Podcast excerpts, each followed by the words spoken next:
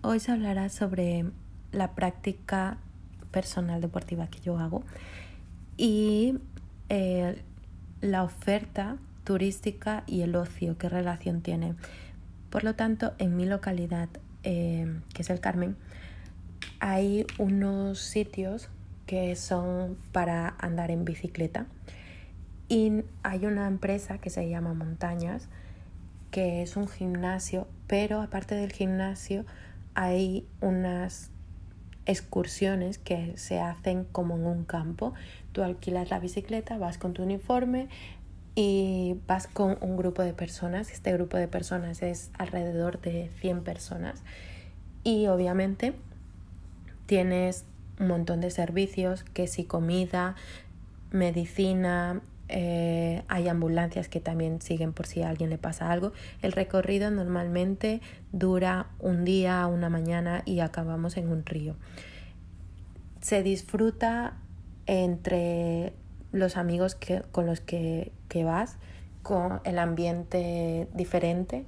Aparte de esta actividad se hace los días que no son de trabajo, por lo tanto se podría decir que se aprovecha de este tiempo libre, de este ocio, para poder hacer turismo, porque aparte se hace este tipo de turismo deportivo y se va conociendo las diferentes rutas que se pueden hacer porque también hacen explicación de cómo se extrae el cacao, eh, cómo es una ruta del plátano, en qué consiste, porque hay personas que, bueno, pues que también le interesa este tema.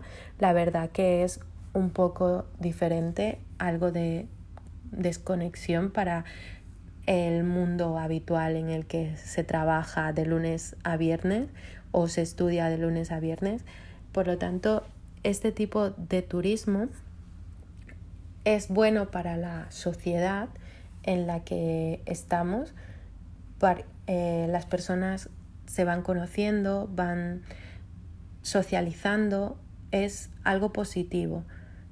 Entonces, este tipo de relación que hay con el turismo, el ocio y la práctica deportiva es que al final esta práctica deportiva está generando también un ingreso, está utilizando la herramienta de turismo para poder hacer que estas personas se sientan atraídas y quieran hacer este tipo de deporte y obviamente para descansar es como que todo está conectado, pero es que además cuando se practica este ciclismo en, grupo, es eh, importante el punto que se da porque se manejan diferentes servicios como el de comida, el de medicina, el de incluso los policías trabajan en conjunto para que esta actividad se pueda realizar. Por lo tanto, es un ocio y un ingreso económico, además del turismo. Espero que veáis esta reflexión y que practiquéis bicicleta.